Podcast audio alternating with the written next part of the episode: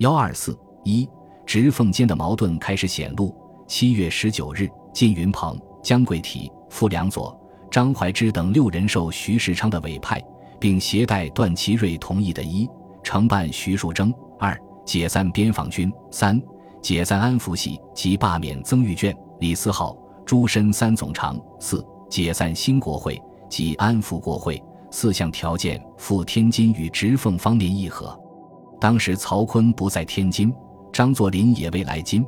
直系方面的意见认为，六人之使命，如为总统所派，则督军受总统之调停，名分上实断不敢；如为段派居间，则段派已到，更无所用其调停。显然，曹锟、吴佩孚他们觉得现在来讲调停，未免太不合时宜。另外，这些条件也还嫌低，不能满足获胜者的要求。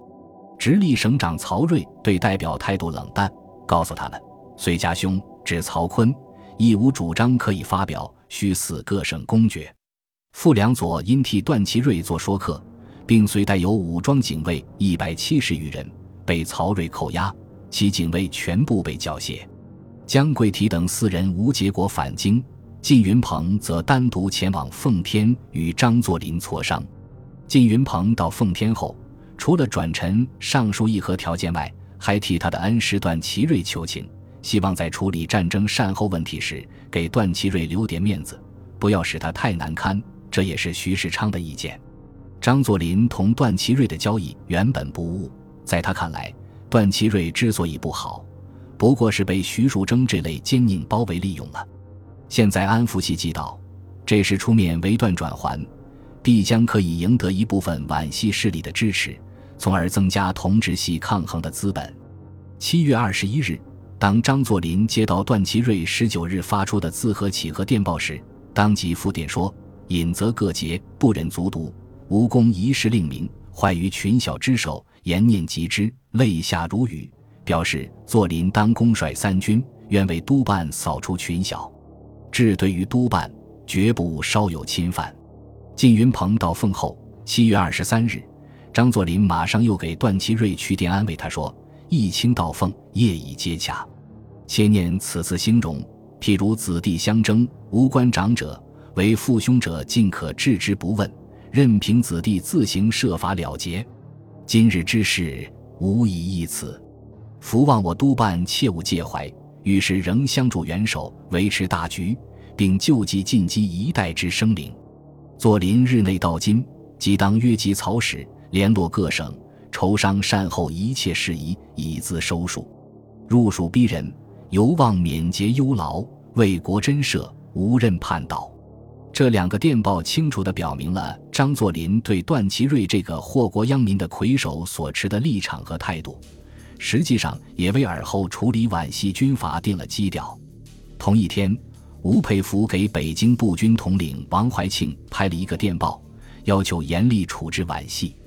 电文说：“段氏窃禀，使元首为傀儡者三次矣，以国家为一家之私产，引狼入室，丧尽国权。为拥戴元首计，为保卫国家计，均非将奸党歼除不可。”他提出六项要求：一、解散边防军，取消边防督办官制；二、解散西北军，取消西北筹边使官制；三、安置段祺瑞于汤山。后国民公决四徐树铮、曾玉卷、朱深、李思浩、丁世元五人交法庭审判。五国会停会。六追缴安福系首领王一堂及安福系议员证书，永持公权。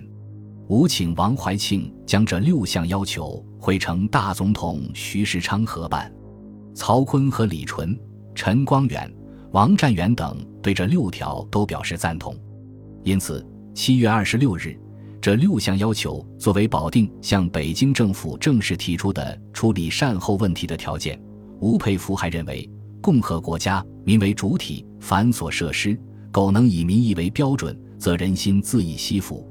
将来各项问题，最好召集全国国民大会以解决之。数公论的深，国事可定。因此，他再次提出从速召集国民大会以解决国事的主张。